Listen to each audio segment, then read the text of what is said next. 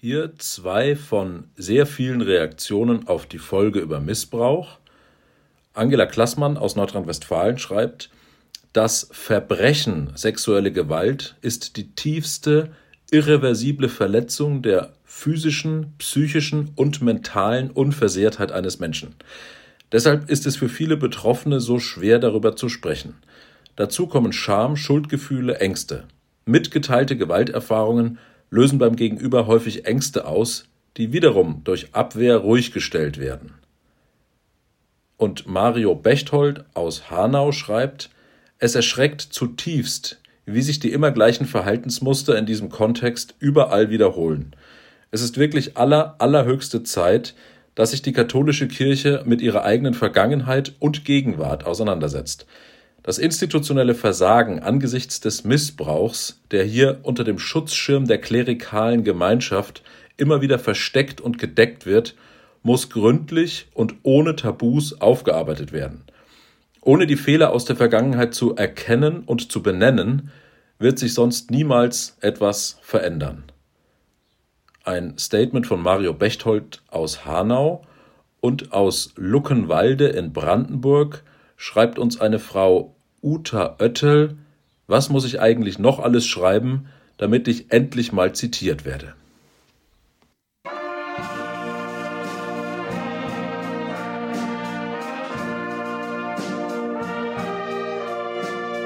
Rückkehr nach Rottendorf.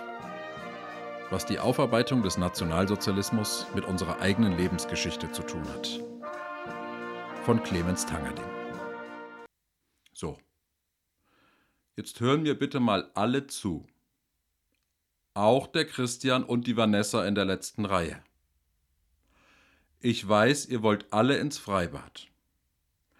Wir hören heute ein bisschen eher auf. Wir haben ja auch beim letzten Mal etwas überzogen. Dafür möchte ich aber, dass ihr heute gut mitmacht. Jetzt packen wir erstmal alles in den Ranzen, was nichts mit der Rückkehr nach Rottendorf zu tun hat. Ja, Wasserflaschen dürfen auf dem Tisch bleiben. Ihr kennt meine Regel. Es trinke jeder Wasser kann. Essen ist in der Pause dran. Heute geht es um das Thema Gerechtigkeit. Torben, ich sehe dich. Möchtest du mitmachen oder möchtest du in die stille Ecke? Ich erzähle euch erstmal eine Geschichte von mir, dann behandeln wir das Thema Gerechtigkeit als Wert und fragen uns, warum verhindert gerade das Gerechtigkeitsempfinden von Menschen eine ehrliche Aufarbeitung des Nationalsozialismus? Am Ende bekommt ihr noch eine Hausaufgabe, dann dürft ihr ins Freibad. Meine kleine große Schwester nahm als Kind an einem Malwettbewerb teil. Bei Edeka in Rottendorf.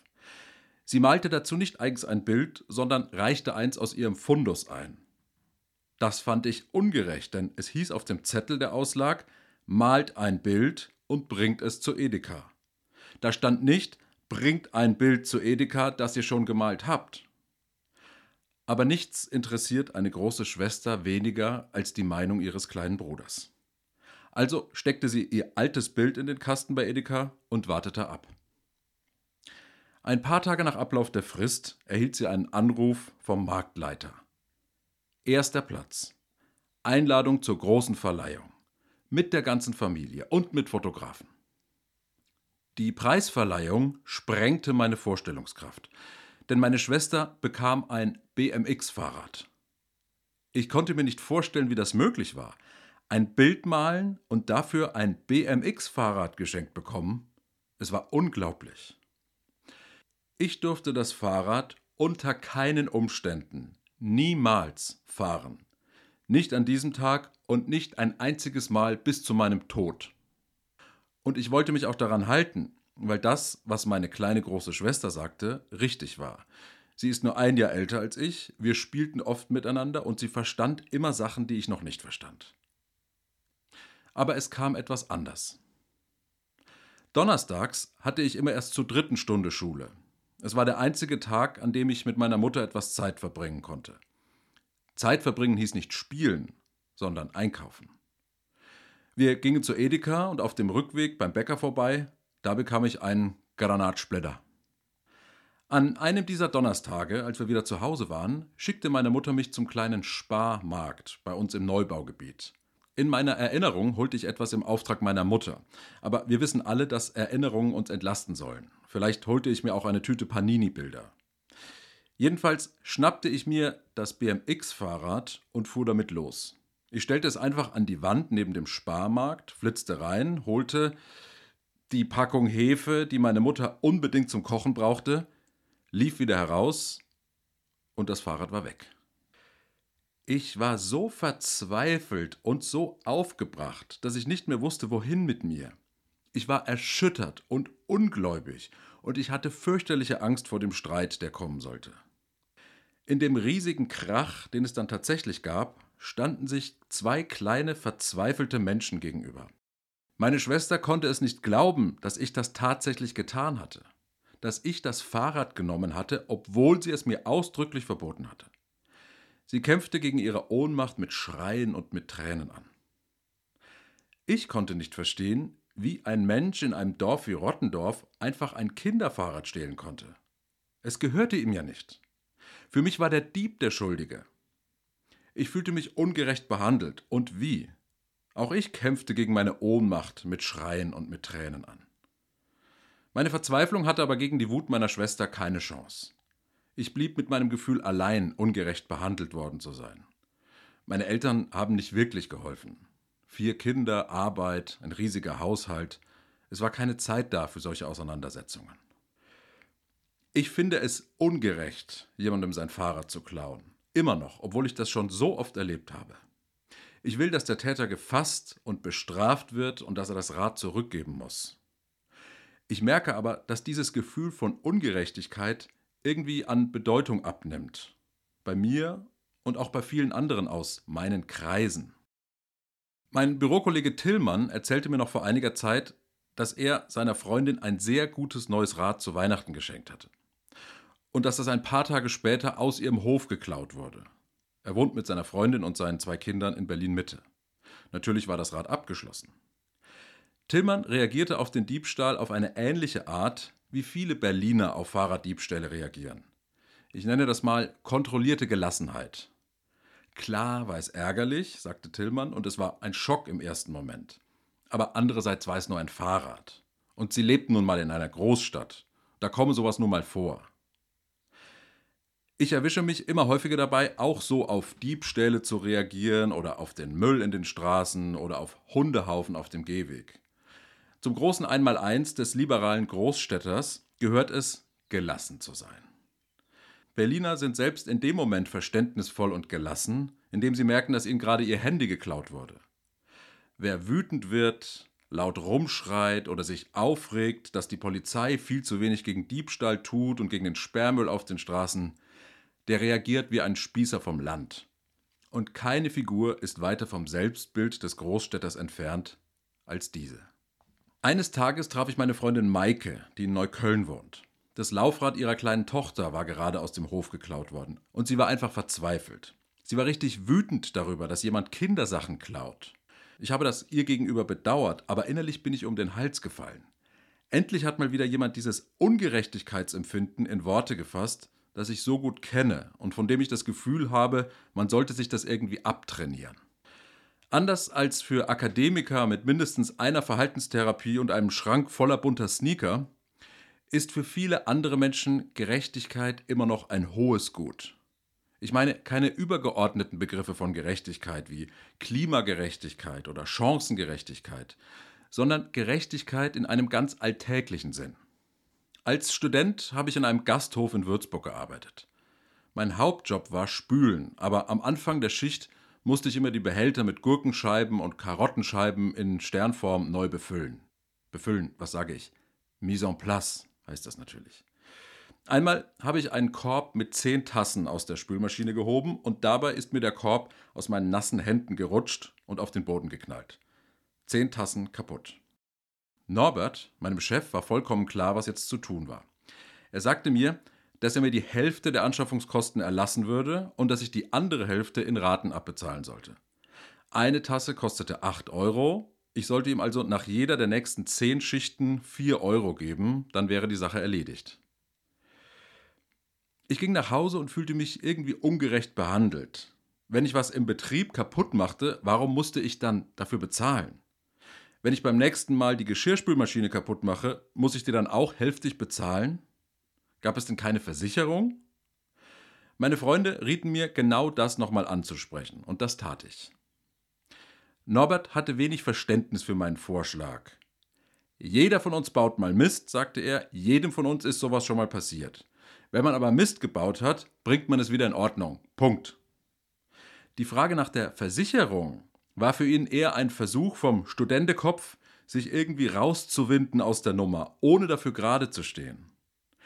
Wir einigten uns darauf, seinen Vorschlag in die Tat umzusetzen. Nach jeder Schicht drückte ich meine 4 Euro Schutzgeld ab und ich bekam keinen Ärger bis zur nächsten Zahlung. Anderes Beispiel. Als ich auf dem Bau gearbeitet habe, hat mein Kollege mal erzählt, dass seine Tochter immer mit dem Fahrrad am Auto entlang schraubt, wenn sie das Fahrrad aus der Garage holt. Er regte sich fürchterlich darüber auf. Einmal kam er und erzählte, dass sie es schon wieder getan hatte. Für ihn war ganz klar, was jetzt zu passieren hatte. Die fährt nix mit in einen Urlaub. Die bleibt bei der Oma. Wenn man das Gerechtigkeitsempfinden von Menschen verletzt, dann kann das ganz schön Ärger geben. Das merke ich auch in Gesprächen über den Nationalsozialismus.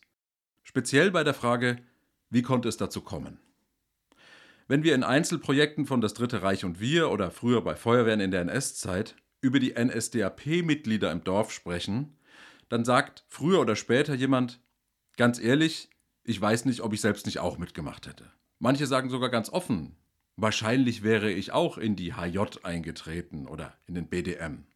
Wenn mir Menschen sagen, dass sie selbst mitgemacht hätten, dann begründen sie das übrigens allermeistens mit dem Zusammengehörigkeitsgefühl in NS-Organisationen dass die Ausgrenzung der jüdischen Bevölkerung eine tragende Säule dieser Verbundenheit war, haben die meisten Menschen irgendwie nicht auf dem Schirm. Diese Gesprächssituationen waren lange schwierig für mich, weil ich nicht wusste, wie ich darauf antworten sollte. Lange Zeit habe ich dann so etwas gesagt wie Es kommt nicht darauf an zu beurteilen, ob wir selbst eingetreten wären oder nicht, denn wir haben zu dieser Zeit nun mal nicht gelebt. Es kommt darauf an zu verstehen, warum so viele Menschen in Deutschland freiwillig in eine Partei eingetreten sind und ihre Unterorganisation, die offen die Ausrottung eines ganzen Volkes propagiert hat. Aber wenn ich das gesagt habe, dann haben meine Gesprächspartner ihre Argumente nochmal wiederholt, um mir zu zeigen, dass ich den Punkt nicht begriffen habe. Dann habe ich auch meine Argumente nochmal wiederholt. Und dann ging es nicht weiter. Oft ist ja das Wiederholen von Argumenten ein sicheres Indiz dafür, dass man sich nicht verstanden hat. Irgendwann bin ich auf die Idee gekommen, dass für viele Menschen die Bewertung von Täterschaft im NS ein Gerechtigkeitsproblem ist. Mir kam der Gedanke nicht einfach so. Mein Sinneswandel vollzog sich nach einem dieser Gespräche, von denen ich erzählt habe. Diesmal habe ich mit einem Feuerwehrmann aus Stuttgart gesprochen. Wie können wir uns heute in friedlichen, ruhigen Zeiten hinstellen und die Menschen, die damals in so einer schweren Zeit gelebt haben, verurteilen? Der Feuerwehrmann fand das einfach ungerecht. Er fand es ungerecht und viele Menschen empfinden die Verurteilung von NS-Mitläufern als ungerecht. Und dieses Ungerechtigkeitsgefühl entsteht anhand von drei Kategorien. Schreibt gut mit, sowas kann gut mal drankommen in der Klausur. Ich sag's nur. Erstens, wir sind die Außenstehenden und urteilen über die Leute, die dabei waren. Es ist also die Differenzierung in ein Außen und ein Innen, die hier implizit auftaucht. Die zweite Kategorie hat auch damit zu tun. Man könnte sie als Beteiligung am Ereignis beschreiben. Wie können wir uns nach 80 Jahren hinstellen und das, was die Menschen erfahren haben, beurteilen? Hier entsteht eine Unterscheidung in die Gruppe der Zeitzeugen und in die Gruppe der Nachgeborenen. Wir, die wir heute leben, gehören eindeutig in die Gruppe der Unbeteiligten, der Nachgeborenen. Die dritte Kategorie ist die der Belastung. Wir urteilen heute von unseren bequemen Sofas aus, was die Menschen damals, die so viel erleiden mussten, getan haben. Damit wird also ein Gegensatz zwischen einem Leben ohne Belastungen und einem Leben voller Belastungen gebildet. Mir als Historiker, der in der historisch-politischen Bildungsarbeit tätig ist, geben diese impliziten Unterscheidungen sehr zu denken, denn Sie ignorieren die Freiwilligkeit und die Willfährigkeit, mit der Menschen scharenweise in NS-Organisationen gerannt sind. Die NSDAP allein hatte 8,5 Millionen Mitglieder. Auch die SA für die eher einfachen Leute und die SS für die Elite des Reiches hatten keine Schwierigkeiten, Mitglieder zu rekrutieren. Ich habe hunderte Aufnahmeanträge für die SS im Bundesarchiv gesehen. Die Antragsteller taten im Regelfall alles, um bitte dazuzugehören. Die Stimmung im Volk änderte sich erst nach 1941, als die Wehrmacht zum ersten Mal massenhaft Soldaten verlor. Mir macht dieses Ungerechtigkeitsgefühl zu schaffen, weil dabei die Vernichtung der Juden nicht mitgedacht wird. Ein Psychologe würde vielleicht sagen, dass eine Beteiligung der eigenen Familie an der Ausgrenzung, an der Entrechtung, an der Ermordung von Juden nicht integriert werden kann. Die Vorstellung daran ist unvorstellbar. Als Rottendorfer aber, als Landei, weiß ich inzwischen ungefähr, woher dieses Gerechtigkeitsempfinden kommt und weil ich schon seit einigen Jahren eng mit Feuerwehrleuten zusammenarbeite. Viele, sehr viele Menschen in Deutschland leben mit dem Gefühl, zu einer Berufsgruppe zu gehören, von denen die da draußen wenig verstehen und wenig mitbekommen. Die Krankenschwestern und die Krankenpfleger, die gerade die Kliniken in Nordrhein-Westfalen bestreiken, sind davon genervt, wie wenig wir alle von den Arbeitsbedingungen im Krankenhaus mitbekommen. Die Speditionsunternehmen sind entrüstet darüber, wie gering das Interesse der meisten Menschen für die Folgen der Energiekrise im Logistikbereich sind. Die Lehrer können es nicht glauben, wie ignorant die Mehrheit der Bevölkerung gegenüber den Problemen in den deutschen Schulen ist. Dieses Wir und die, die Unterscheidung in eine kleine Wir-Gruppe, zu der man selbst gehört, und in eine große Gruppe, die sich nicht für die Wir-Gruppe interessiert, ist allgegenwärtig. Eng damit verbunden ist die Unterscheidung zwischen den Belasteten und den Bequemen. Während wir hier im Krankenhaus Doppelschichten fahren, sitzt der Gesundheitsminister in seiner Villa und bestimmt über uns. Während wir hier Waldbrände löschen, kommt ein gut bezahlter Bundestagsabgeordneter daher und meint, sich über die geschlechtliche Aufteilung der Feuerwehrleute auslassen zu müssen. Wir sind die, die rackern, und die sind die, die daherreden. Auch die Unterscheidung zwischen der Zeit heute und der Zeit damals ist präsent. Ihr könnt euch das nicht vorstellen. Wir hatten damals im Krankenhaus geteilten Dienst, sagt die alte Diakonieschwester der jungen Krankenschwester. Das ist kein Vergleich zu euren acht Stunden Schichten heute. Wir hatten damals noch keine Schutzausrüstung wie ihr, erzählt der alte Feuerwehrmann dem jungen Kameraden. Es gab in den Einsätzen viel mehr Verletzungen als heute. Wenn Alte sowas sagen, erwarten sie von den Jüngeren, dass sie nicht über die Zeiten damals urteilen, weil sie nun mal nicht dabei waren. In den Vereinen und Organisationen wie der Feuerwehr funktioniert dieser Deal sogar gut. Die Alten geben den Jungen einen Einblick in die alte Zeit und die Jungen entwickeln dafür Respekt vor den Alten. Das funktioniert aber nur, wenn die Jungen die Erfahrung der Alten nicht gleichzeitig kritisieren wollen. Viele Menschen, die eine Verurteilung der Menschen im Nationalsozialismus als ungerecht empfinden, übertragen also einfach ihr Gerechtigkeitsempfinden von heute auf die Bewertung des Nationalsozialismus.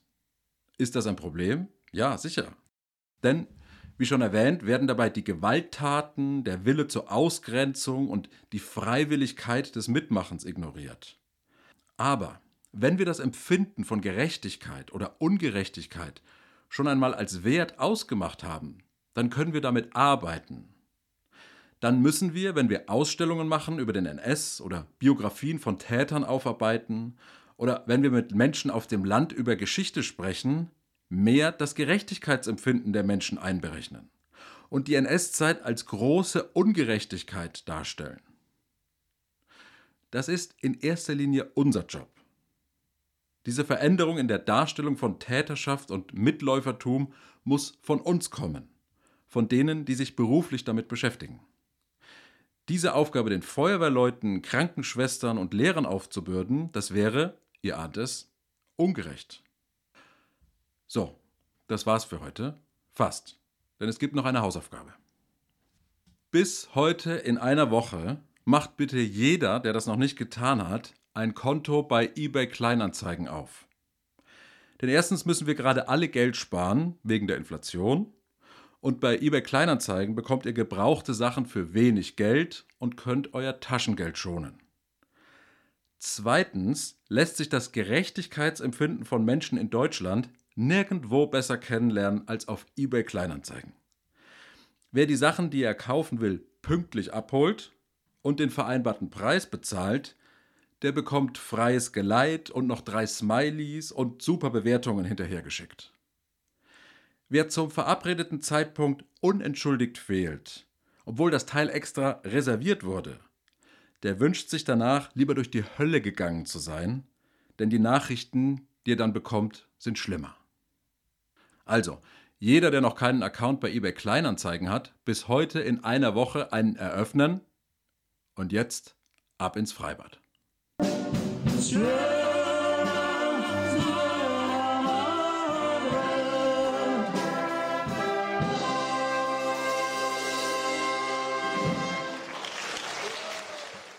Redaktion Jeroen Koppens, Phil Kühltau, Frank Heinrich, Technik Jonathan Kralik, Alexander Wienand.